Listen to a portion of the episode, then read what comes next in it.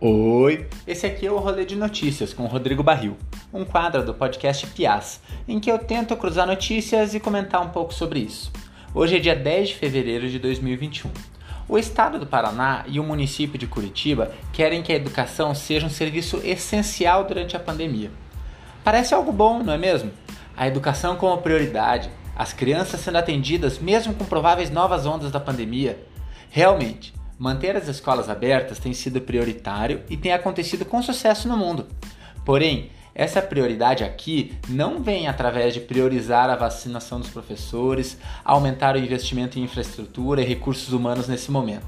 Ou seja, devemos ficar atentos. A legalidade de uma greve de um setor de serviços essenciais depende de uma série de restrições já que nem todos podem aderir. Uhum. Assim, diminuindo a força dos prováveis protestos das categorias expostas a esse risco. Já sabemos que os atuais protocolos não são suficientes e não contemplam a realidade. Querem um exemplo? Vamos para um CMEI, onde temos alunos de educação infantil. Uma turma do pré-único pode ter crianças do berçário até 2 anos e meio. Essas crianças não utilizarão máscaras. Para atender 16 alunos, que seriam metade da turma total de 32, pensando num distanciamento social para se manter um metro e meio de distância, cada aluno precisa de 3 metros quadrados. Então precisaríamos de 144 metros quadrados para essa turma, ou seja, sendo uma sala quadrada de 12 por 12 metros, o que não é a realidade desses locais.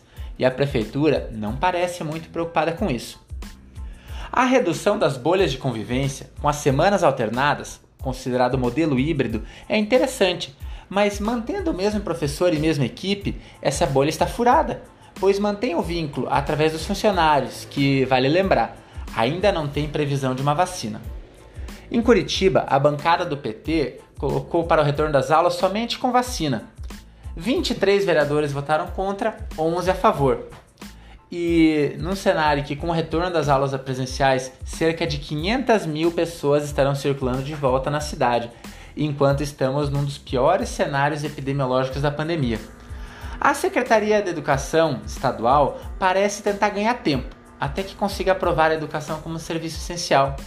A volta às aulas presenciais foi adiada para o dia 1 de março. E o dia 18 de fevereiro, que era a data do reinício, os professores e funcionários receberão uma capacitação pedagógica e sanitária.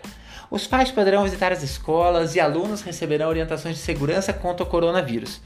As aulas, no entanto, começarão de maneira online. Então eles parecem se antecipar a um forte movimento de greve no dia 18 de fevereiro. Para terminar, vamos com um pouco de informação. A Sociedade Paranaense de Pediatria, com o tema Volta às aulas em novos tempos, como retornaremos em segurança, diz que temos algum, alguns pontos essenciais. 1. Um, manter o aluno em casa se ele apresentar qualquer sintoma. Buscar o aluno imediatamente na escola caso apresente algum sintoma. Informar a instituição os casos de Covid-19 suspeitos ou confirmados. Não levar o aluno à escola caso ele conviva com uma pessoa contaminada ou suspeita manter os estudantes em aulas online, caso eles pertençam a algum grupo de risco, reforçar com o aluno sempre as medidas de prevenção e entender que um resultado de teste negativo não afasta necessariamente a Covid-19. Então por hoje é isso, pessoal. Nos siga no Instagram, é podcastpias e ouça no Spotify, Anchor e outros agregadores. Um abraço.